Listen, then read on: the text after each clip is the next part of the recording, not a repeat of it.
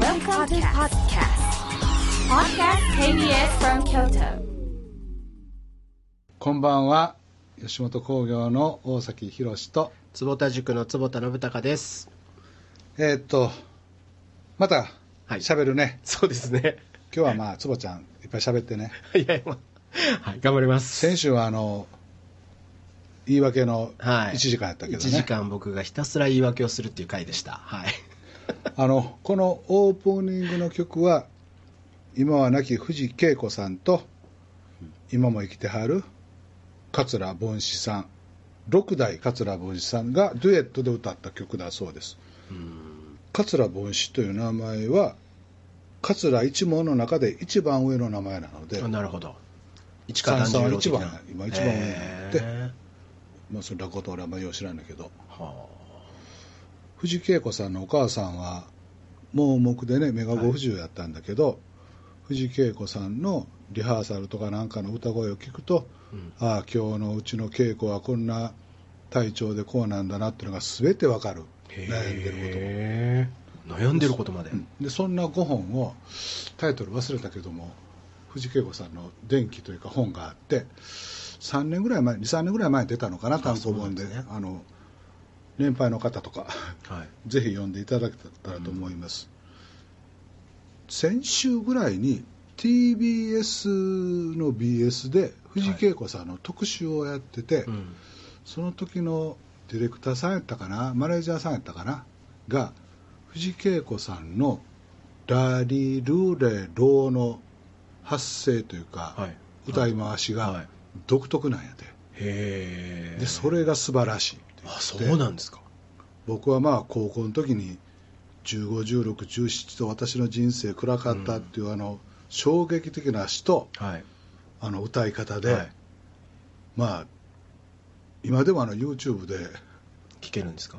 聞くんやけど、今でも聞かれてるんですね。うん今でも聞いてるんやけど藤恵子さんを聞いた時のあのなんかもう時代の空気を吸いまくりの藤恵子とはい。まあなんて可愛らしい人がいてるんやと天地真理とうんもうテレビに3センチぐらい近づけて顔見てたもんな 高校生の時に3センチ近づけてたら見えないですよ。いやいやそれぐらい可愛らしかったあの先週坪ちゃん石井アナウンサーのことをはい。はい。福島アナウンサーのことを話してもらったけど、ええあれやんねはい。毎日放送の三村社長から僕電話もらって、ええで大崎ちゃんあの KBS ラジオで俺のこと喋ってくれたみたいで 電通の石川さんから聞いてんけどもとか言って。で久しぶりに今度昼飯食おうかって話になって。なんか、もう業界視聴率の高さがすごいですよね。三村ちゃん聞いてくれてる。あいつ聞けへんがな。聞いてもらわなあかんよね。あせや今度のゲストではい。なんかそんな人呼んでみようやな。三村ちゃんとか。誰かね。あとあのちょっとまだ名前出されへんねんけど、はい。KBS 京都独立局のはい。これからのあり方みたいなのも、はい。あそんなんやろうか。何ですか？ね。俺ちょっと坪ちゃんとほら本出すでしょ。はいはい。2週目も宣伝しとこう、はいなんちゅうタイトルやったっけ、えっと、吉本興業の約束、新エンタメ戦略みたいな。そうやね。はい。それをあ8月の20日です20日ぐらいにはいはい出るんやけど、はいで坪ちゃんがあのいつもやったら海外に行ったりいろいろ飛び回りはるんやけど、はい。まあ、このコロナのもと、うん。今年は多分国内にいてはるんでそうですね。はい。まあ、最初僕にとっては最初で最後のチャンスなんでちょっと国内行けるとこ全部地方回って、いろんなことをはい。教えてもらおうと思ってるんだけどで全国今どこを回るかっていうのをあのインスタやってる木本君が 場所を探してくれてるんやけどであの KBS 京都さんのホールでもさせてもらおうと思うんやけどその時にまあラジオとあの番組と同じような話もするんやけど、そこにゲスト呼んで、はい。放送のこれ 俺が言うのもないけど、はい放送のこれからというか、はい。はい。あの放送と通信というか、はい。はい。はそんな話をしようかい。いいですね。俺今週かあこの人のいろんな話聞いてみたいなって人がいてて、はい。女性やねんけど、えであの失礼を十分承知の上メールして、はいはい。えー、女性やからなんかどうしようかなと思ってんけど、はい。二人きりでぜひお食事をってメールしてしまって、はいはいはい。だから次の日メールが来て、はい。ぜひぜひって言ってもらった人がいてるんで、その人来てくれるかな。某あの NHK の人やから、あそうなんです NHK ねの人はやっぱり出たらいかんのかなそんなとこにえね現役の NHK の方ですかそうそうそう。あへえ大丈夫。あ大丈夫なんで、はい。あその人に来てもらってはあ。ちょっとその話しいやようよね面白いですね。だからあの吉本 BS の話もできるしね、はい確かに。うん。ちなみに僕はインスタをやってる木本さんっていうところもすごい気になったんですけど。そやろ。俺もなんか知り合いの女性にはい「木本さんインスタやってるよ」うっせやそあいつ忙しいからそんなんしてへんよ」言ったらもうなんか我が家の犬がどうとか小学校の同級同窓生の集まりがどうとかなんか漢学のアメフトでちょっと岡本ちゃん見下ろしてんだけど天理のアメフトの岡本ちゃんをが仲間が集まって食事会してますとか。いいじゃないですか別に。なんかな。腹立つね。この木本さんの表情が最高ですねもう。こんなに困った表情はなかなかないそれでね。はい。先週も言ったんですけど、はい。あの中村一也さんが学長をなさってるえ IU えはい。内田君何の略やったっけ？情報系イノベーション専門職大学。4年生やんな、4年生です。はい、うん。でそこのまあな何何客員教授やったっけ俺。超客員。超客員教授。はい。にやりませんかって「はいはい」って言ってまあ 年に1回ぐらいなんか好きなこと喋ったらええやん思って「はい。はい」って言ってんけど、はいはい。そのウェブで研究室開きますってなって、はいはいはいはいも言ったんやけど、え俺その中学高校全部カンニングやったし、はい。大学も4年間で10回も授業出てないので、はい。そもそも授業って何するんやっていうのが ほんま分かってへんねんで、はい。えっと、今日はゲストでですね、はい。えっと、うちのあの社員の内田君とそれからビレって呼んでるビレ君と2人に来てもらってます、でまずはあの内田君、はい。自己紹介をしてください。はい。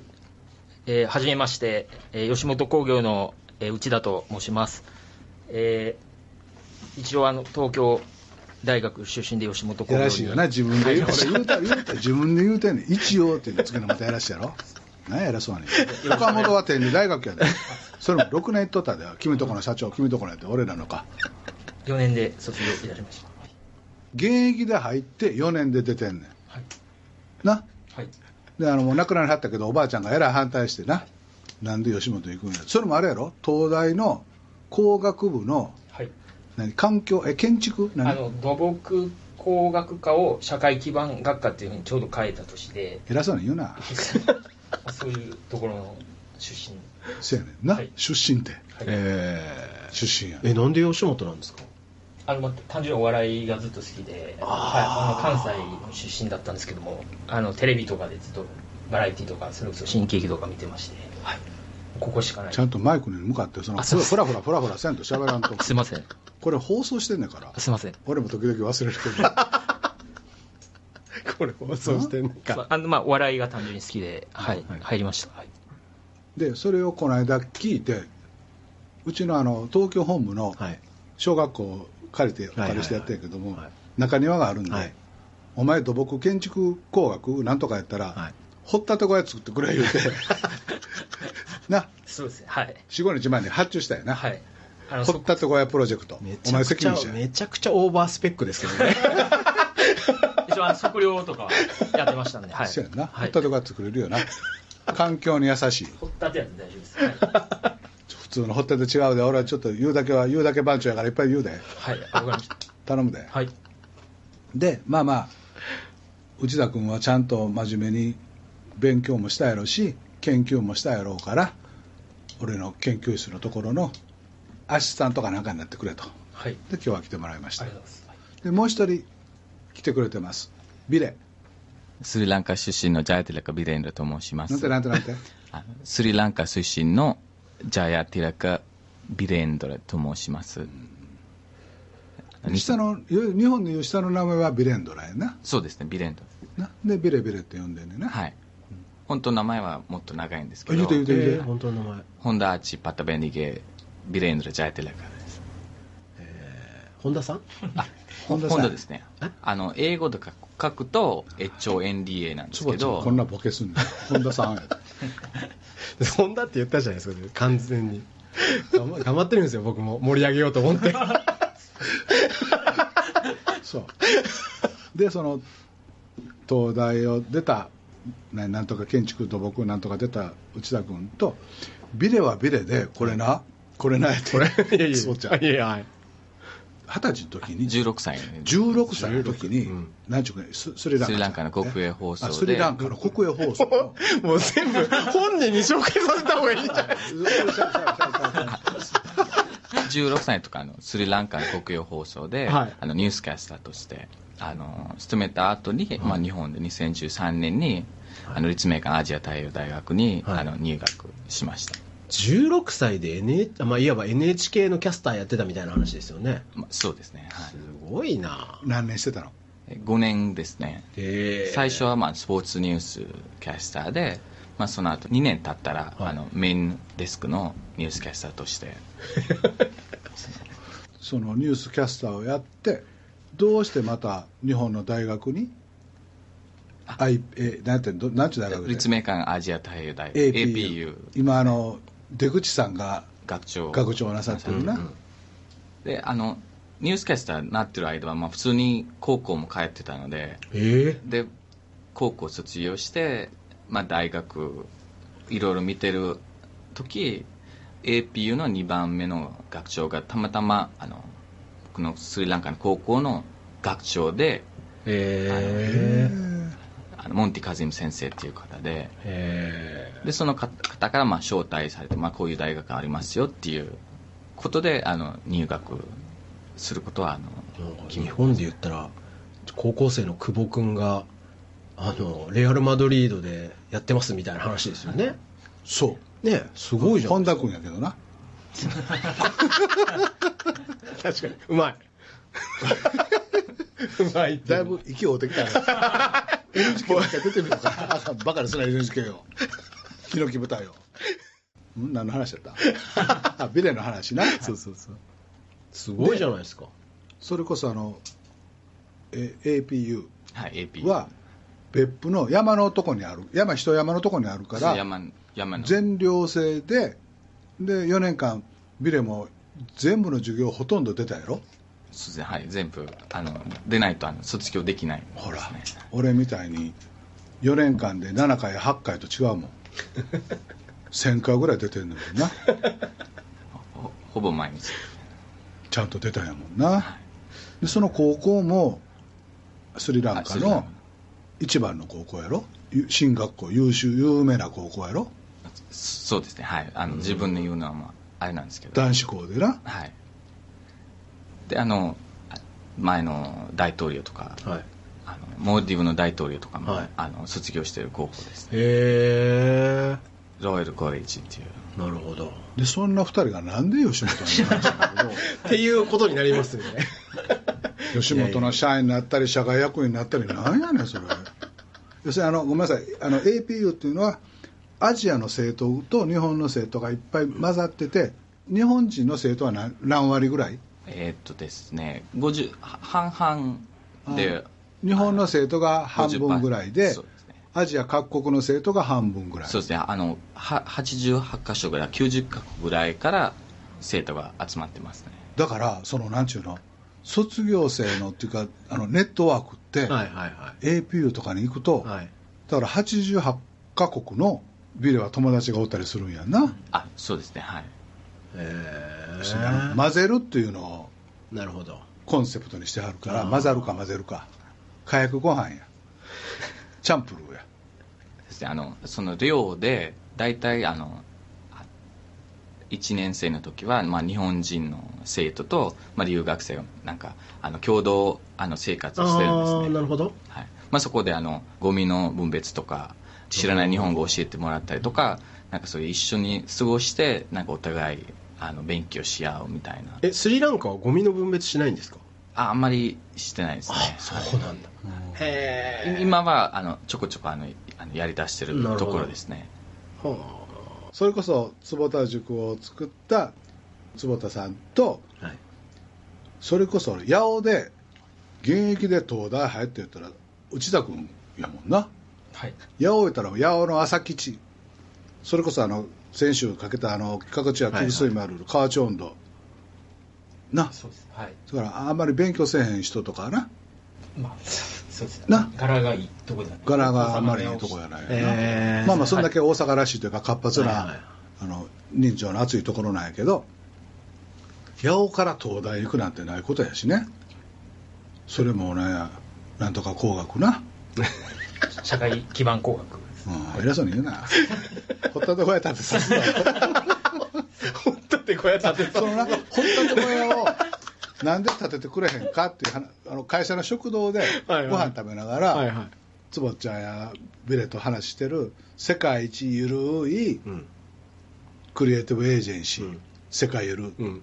でこれとか本店所在地っていうか決めなあかんと。ああなるほど。でどっかのマンション借りるお金もないの。で、はい。とりあえず中庭で飯食ってたから、はい。ここにお前ほったて小屋建てろと。お前その東大のなんやなんか土木なんとかやったら ほったて小屋建てれるやろと。社会基盤工学。そうそうそうそう。その工学部やから建てれるやろと。でちゃんと廃材環境に優しい掘ったて小屋で、はい。ゴミの分別もしてね。そうそう、ね ゴミもあれだとして、エネルギーも自分たちでちゃんと作ったような掘ったて小屋。あーなるほど、えー、太太陽光発電みたいな、本当にそこまでします？いやもうあの僕吉本入る時面接で、はい。まあ、僕土木っていうか社会基盤工学出身だったんで、まあ、面接官の人に、まあ、あの君何できんのって言われたんで、はい。まあ、これもし吉本がなんかそういう移転するとかなんかた、何かを建てるときにはい。僕はちゃんと測量して貢献しますってあの面接の時言ったんで ようやくちょっとその夢がほら。今回。叶うかなと思って。入社何年目君は？入社15年目ですね。そんななる？はい。でっていうかその面接お笑いの事務所の面接でなんで建設で貢献するって話なの？多分今岡岡本社長だだった気がするんですけど。のこちゃんなんて言ってた？分かった。でめちゃくちゃそれで受け受けたんであ 内定したかなって思いました。受けたんで。受けた。めちゃくちゃ受けました。受けたんで内定、はい。なるほど、引っ越ししたけども別に声もかからず。そうですね。はい。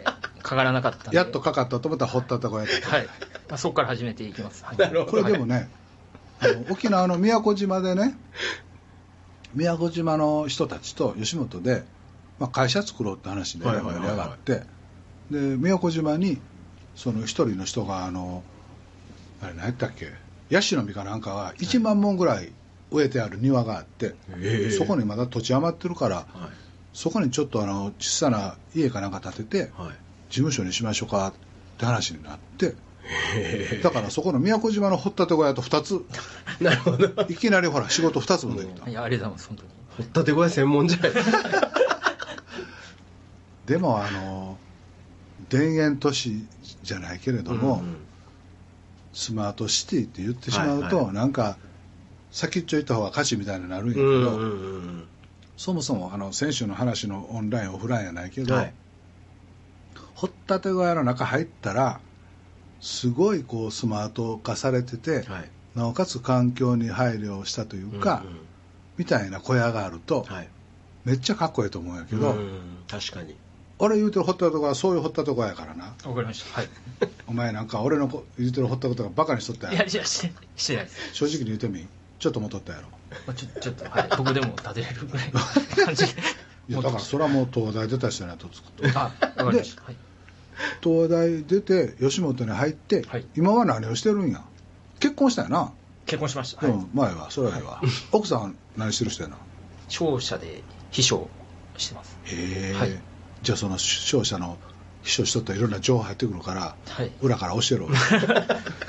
そうです。あのたまにあの役員の方となんかお食事、まあ、最近ちょっとあれですけど、はい、連れて行ってそれは吉本の秘書と大違いやな。あうちの宮沢さんとか川根さんとな。まあまあその話ははい。怒られるから言わんとここれ何の話だった？今あいで僕は今何してるかあそうそうそう。なん今はえーっと、まあ、大きく2つありまして一つがあの中村一也先生がされてる社団法人の融合研究所というところに出向しておりまして、理事長かなんかしてやろ？理理事長です。はい。理事長、え社団法人の理事長。社団融合研究所、融合っていうのはあの溶かすの合うやなんや？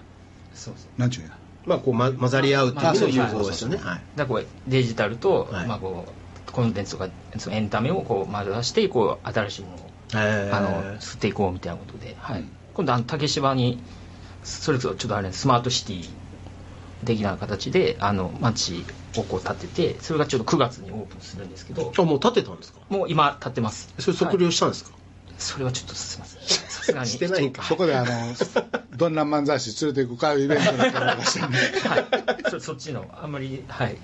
テクノロジーちょっとあれなんで、はい、ちょっとお笑い方面ではい お笑い方面。でテクノロジーちょっとあれなんで お笑い方面で。でその融合、はい。一般社団法人？はい。融合研究所の理事長をしながらもう一個何してるだから、えっと、もう一つあの株式会社キャンバスといいまして、はいははいはい。い、あの石戸奈々子さんという方がずっともう十数年にわたって、まあ、子供向けのちょっと教育だったりワークショップ東大の理理何学部？を主席で出はったんやな工学って多分めちゃくちゃ一番も難しい難しくて普通じゃ入れないようなところのさらに首席の卒業されてる方が、まあ、石戸奈々子さん。洋服着てあの草履履いてはんねんそうですね。ピンクピンクの服に草履を履いてほら草履じゃないですか。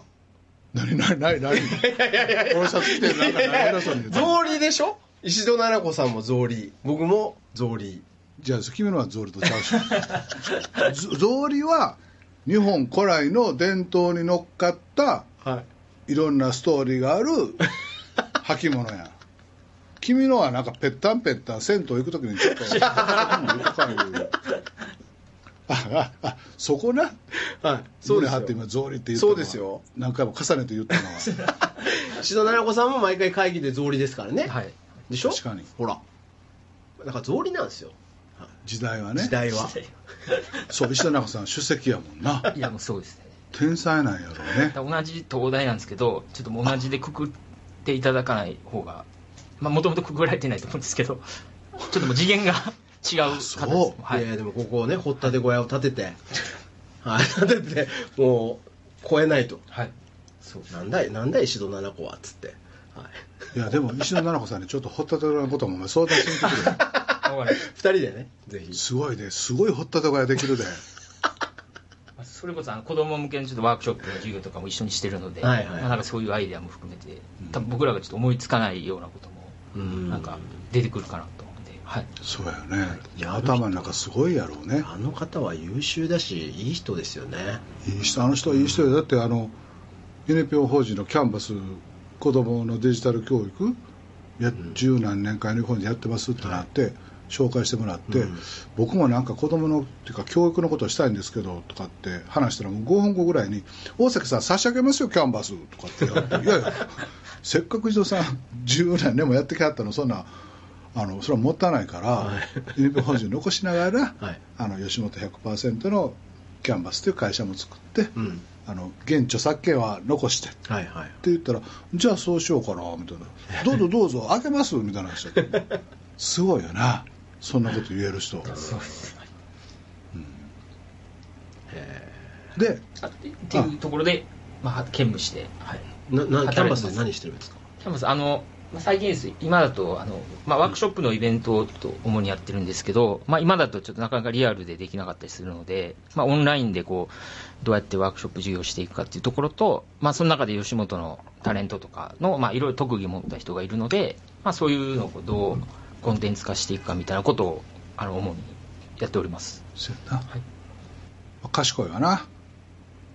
俺や岡本ちゃんや木本ではできへんようなとこやな。そこのはい。あいいよ。ったああいいよ。ったそれで坪ちゃんな。はい。まず俺はだからその IU のはい。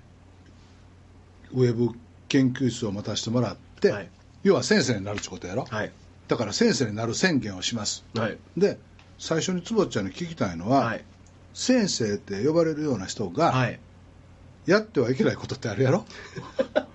それちょっと聞いとかなあかんな思ってさ。やっぱりこう儀式なのにサンダルとかは 良くないですよね。子供たちの見本にならない。これ大体あの俺も含めて素人の人は、はい。ちょっと受けたネタを何回もくどこれがなあのー素人の、悲しいところですよね。浅はかさいそうですね。うん。ま失礼しました。あ俺もそうやねんけどな。ほんでさそのまあまあ サンダルは。そのやってはいけないこと何？いや僕そこだはけちょっと聞こ聞いとかなあかん。なんて言うんでしょうね。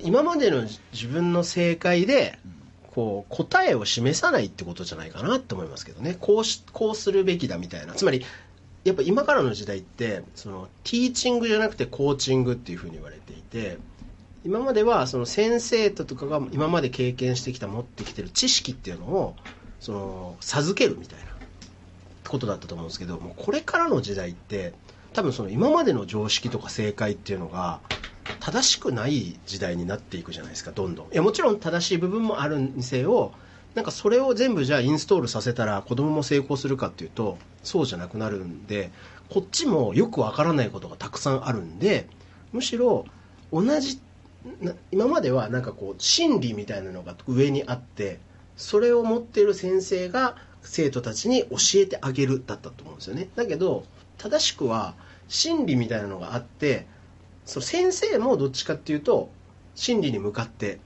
行ってるんですよね。まだ学んでるというか、でだけどちょっとだけ多分先輩だから、その失敗したこととか、うん。これをやったらここ行けなかったことみたいなのがたくさんあると思うんで、お互い実はそっちのなんていうんですかねどんどんむ上に向いていってるんだけど、うん。そこちょっと違うよとか、うん。ここ行くんだったらもっとこうした方がいいんじゃないみたいなことっていうものをなんかこうコーチングしてあげるっていうのがなるほどね、多分大事にな時代かなって思います特に俺にもできるかな？いやむしろずっとそれをされてきてるんだと思うんですよ。うん。でそれこそあの何度かお話ししてるかもしれないですけど、うん。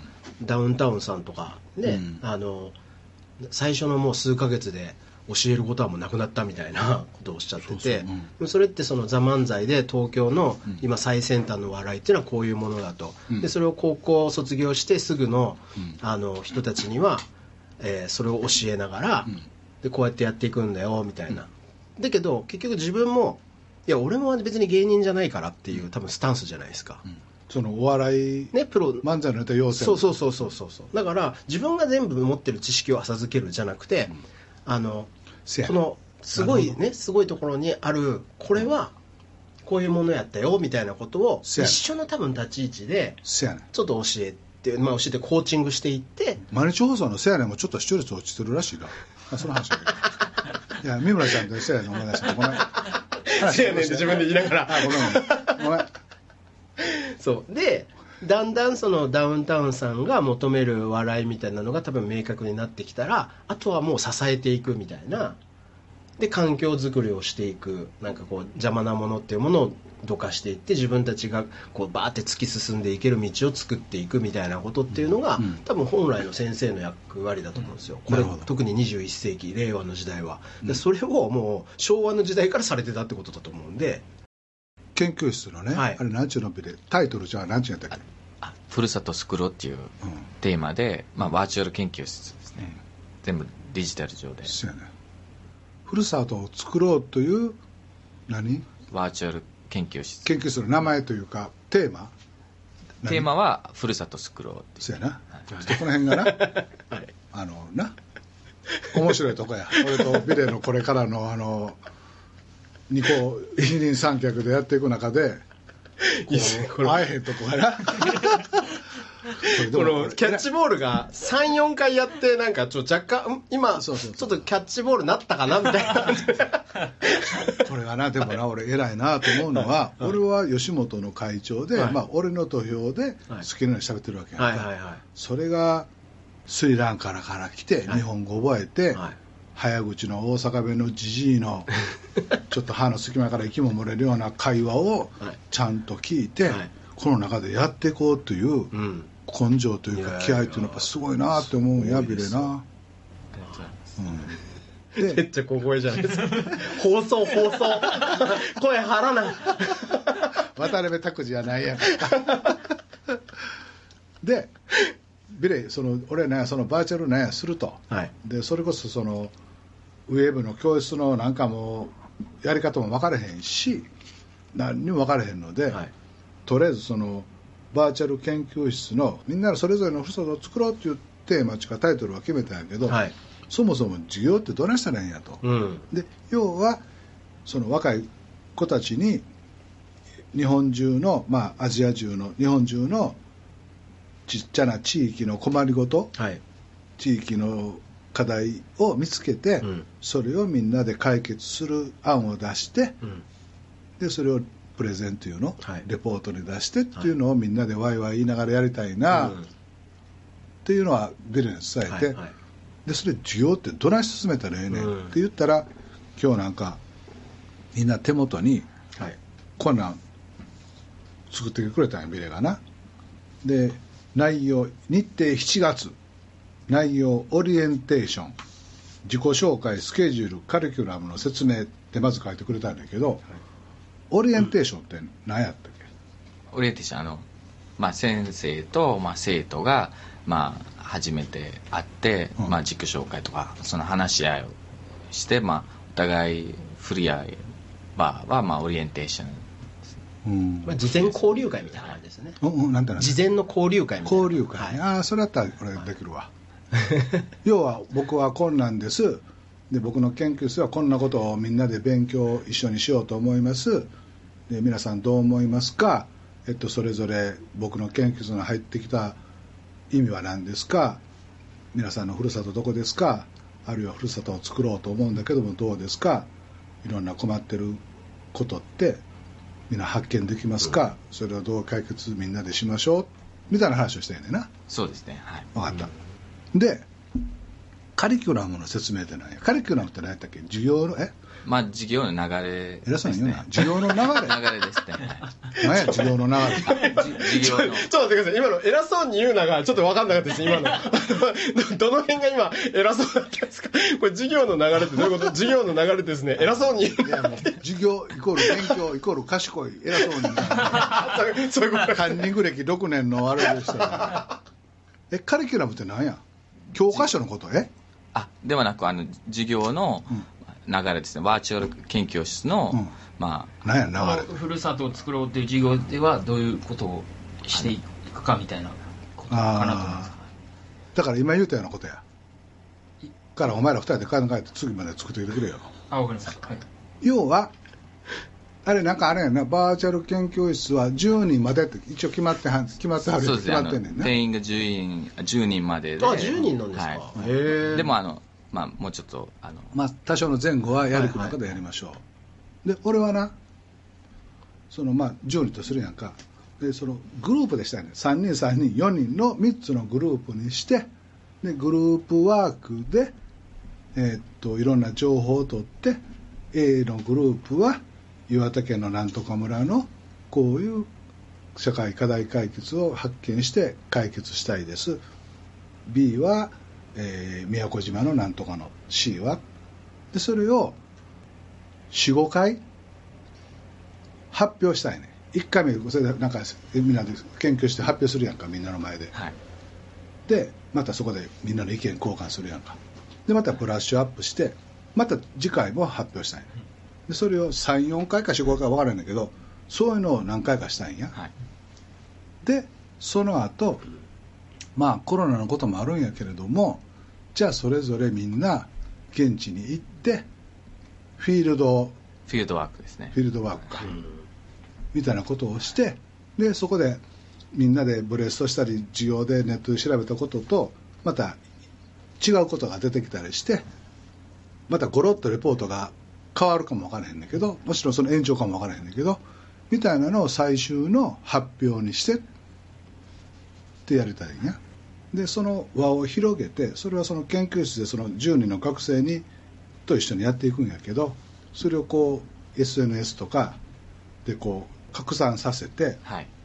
日本中の世界中のいろんな人になんとか村の社会課題解決をみんなで解決するアイデアを出してほしいね、はいであの実際移住するかどうかっていうのはいろんな家庭の事情や会社の事情とかあって移住はできへんけど、うん。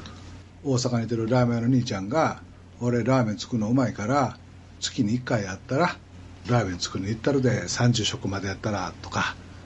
である人は肉体労働者で穴掘るんやったら俺1週間ぐらい手伝えるでとか、それこそハーバードの先生があの年に1回は日本に来るからその時にあの一緒にみんなで、あの研究しましょうみたいなこととかフランス人の子供2人との夫婦の4人が日本に3泊4日で遊びに来てます。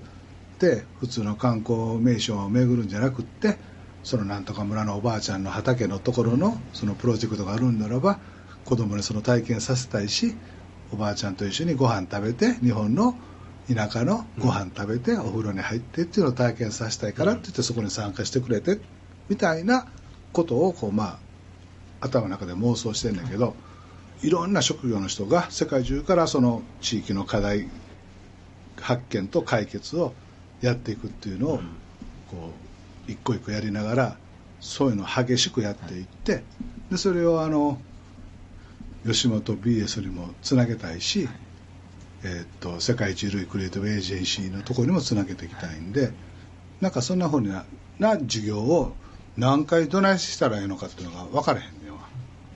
なんか僕あのそのそうちゃん教えて。いやあのふるさと作ろうっていうテーマってめちゃくちゃ秀逸だなって思った。いやそう？うん本当にいいなと思ったんですよ。ねというのももうサンダーのこと言えへんから忘れるからこれまで言うのはあるよね ちゃうか。なんかてか多分吉本がやってきたことって多分それで各地方ってそれぞれ特色あるじゃないですか。あのでほとんどの特色って多分食なんですよね。例えば北海道だと海の幸がすごく美味しいとかあの青森だったらリンゴとかその大阪も昔はなんだろう、ま、なんて食の街みたいな感じでね。でそれぞれの多分特色を言ってたと思うんですけど吉本が大阪とかあるいは関西に根ざしたのってさらにそこでお笑いとか面白いみたいな。文化。文化の特色を多分作ったんだと思うんですよね、うん。だから大阪出身の人ってなぜか面白いと思われてません、で面白くない人絶対いっぱいいるじゃないですか、で だけど大阪です出身ですって言われたらなんか面白いことやってみたいなことを言われる。ななんだったら大阪だけじゃ言われんね。ん そう。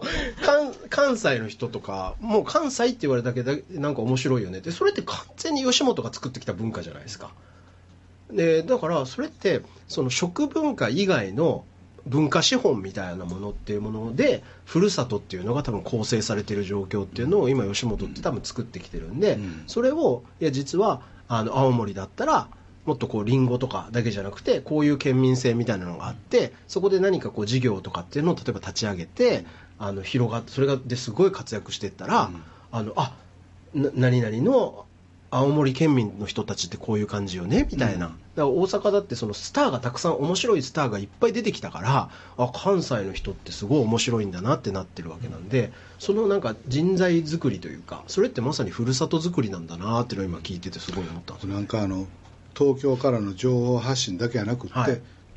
地方地域からうん。いろんな新しい情報というか新しいというのは別にあの最先端という意味じゃなくて、はいはいはい。新鮮な情報がいいっぱい出てくるようになったらいいなと思ってて、本当ですね、うん、いやー面白い。そういう授業を何回そのえカリキュラムって何何やったっけ？教科書ちゃうわな。じそんなことやろ？そんなことはいをの段取りをやるのがカリキュラムやろ？はい。ちゃうんか？あその通りですね。ほんまかいな。でででその時にほらマーケティングリサーチがどうとかさり市場調査がどうとかささっきの坪田さんの話じゃないけれどもいかにあのサラリーマンでもそうやけどいかにいい質問をするかみたいなんてあるやんか、うん。確かに。でそのいい質問ってその要するにその相手の人のあれを引き出すためのいい質問、はいはいはい。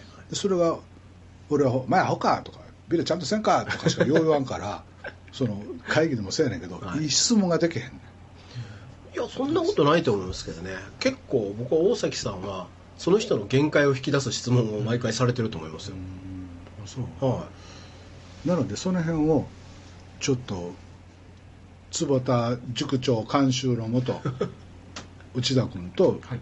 ビレと2人でなんか作ってくれへん？はい。わかりました。で何回やったかも分からへんねや。はい。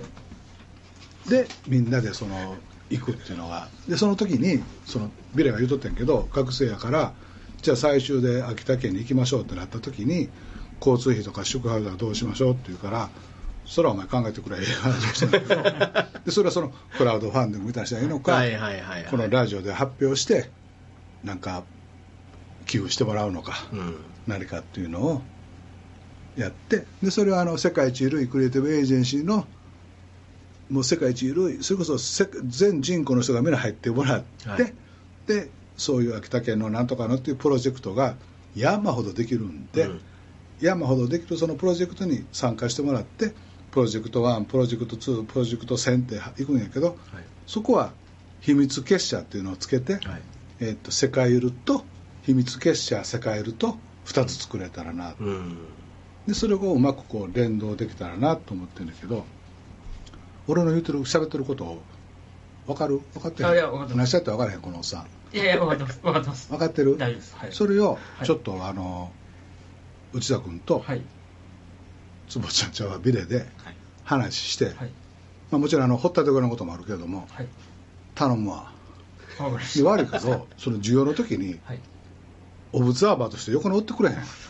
生徒のその生徒に何したいって分からへんから ポンポン振るからさはいだって18歳の子を分からへんもん俺も。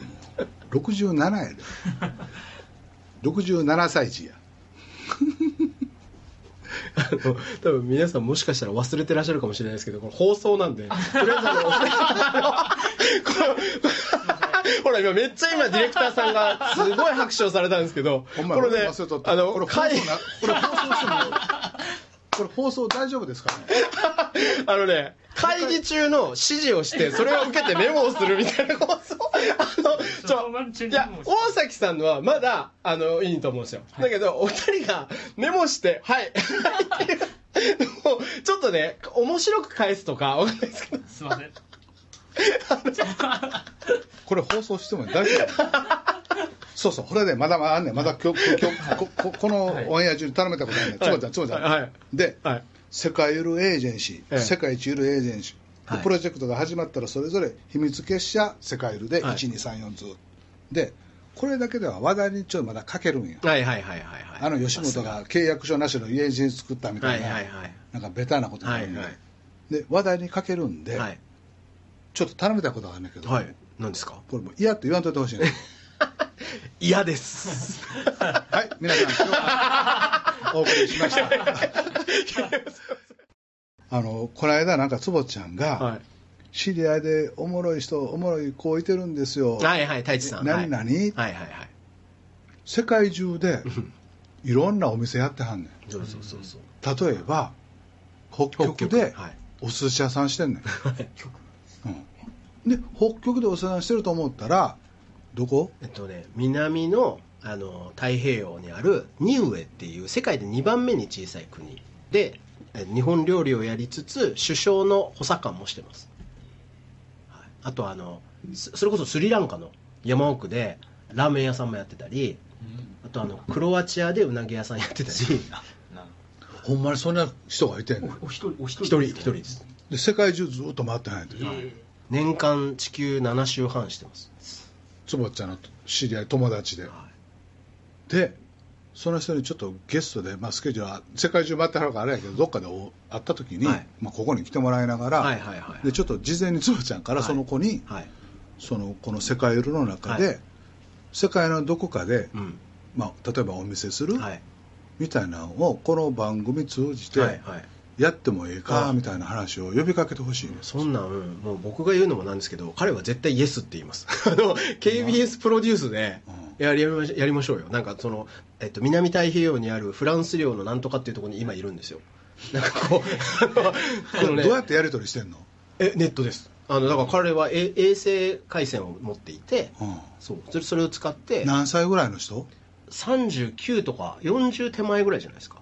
すごいよな、だからちょっと前もメキシコからえ今今年1年は なんか今までずっと飛行機で移動してたんですけど今年1年はグレダさんの件とかはい。あってそのふ飛行機じゃなくて船で移動しようみたいな感じになってたからあ俺もやってみようってどうも思ったらしくずっとこうメキシコから今ちょうど南太平洋の真ん中ぐらいまで来て やっとなんか3週間ぶりに陸地に着いたとかっていうことを言ってたんですけどで僕ちょうどネットであのいや大崎さんにねこの話したらラジオ出て出出てやっていうふうに言っといてって言われたって言ったら「いや行く行く」って言ってましたいい子やな めちゃめちゃそれは嬉しいとかって言って、行く行くとかって言って。で、でもいつ着くかわからないから、そう、着きそうになったら教えるって言って。そうそうだからその子のスケジュールでちょっと KBS さんに無理言うてスケジュール開けてもらって録音3本撮るぐらいせないやいやいやいや、めちゃくちゃ面白いやろ？めちゃくちゃ面白いです。北極で北極、はい。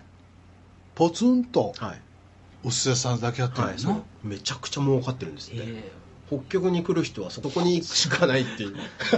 外食が。でもやっぱなんか白く白熊っていうんですか？北極熊がいるからなんかこうライフルとかも用意してるらしいですよ。おもろいよめなちゃくちゃ面白いです。でねなんでそんなにいろんな場所にあのお店とか出してんの？って言ったらそのオセロも四隅取ったら勝つでしょ 地球も東西南北の四隅取ったら勝つかなと思ってるっていうわけのわからない四隅って何みたいな。そういう子なんですよね。面白いやすっろごい面白い。ちょっと話も顔も見てみたいし喋り方も表情も見てみたいし 頭の中もちょっと覗いてみたいし。僕ね大崎さんと僕は似てると思って。僕だって初めて大崎さんにお会いした時にめっちゃ太一さんが3 30年後とかこんな感じになるんじゃないかなってちょっと思ったぐらいですいや俺は日本語しか喋られへんし 貯金も1000万ちょっとしかないし全然ちゃうけどなでもでもそんな子が入ってくれて、この世界イルカなんかのこのところで世界のどっかを要は社会課題解決みたいなのをなんか提案してるわけやから、はいはい。もうずっとやってます。北極で寿司屋ってそうですでそれを実際やってて、儲かってるっていうのは、ね。みんな聞きたいよね。いやそれは本当そうだと思います。あの最近彼がやってるビジネスでめっちゃ面白いと思ったのがあのドローンビジネスなんですよ。はい。ドローンってあるじゃないですか。あのヘリコプターみたいなやつね、はいはい。であれをなんかちょっと特殊なドローンででなどんなドローンなのって言ったらカッターがついてるドローンと。で何何に使うのって言ったらなんかヤシの木のヤシの実をこうそのカッターでパーンって落とすっていう ドローンらしい。それ専用のドローンらしいんです。でそれなんでそんなことするの？って言ったらアジアとかこう南太平洋の国とかはそのヤシの木のヤシの実が水分らしいんですよね、まあ、あの唯一の真水というか。はいはい。でなのでみんなヤシの木に登ってヤシを取ってるんだけどあまりにも高いからたまに落ちてなくなるらしいんですよ、はい。その落下してで怪我したりとかでそれは危ないからって言ってそのドローンをちょそれを作りましょうっていうのでこれだから要は社会課題解決じゃないですか、はいでこれがまた当たってるんですって、まあ、でもそれはそうですよね。みんなだってやヤシの木登っておおってとかってなったら、ね、年齢がどんどん年を取れば取るほどできなくなっちゃうわけですし。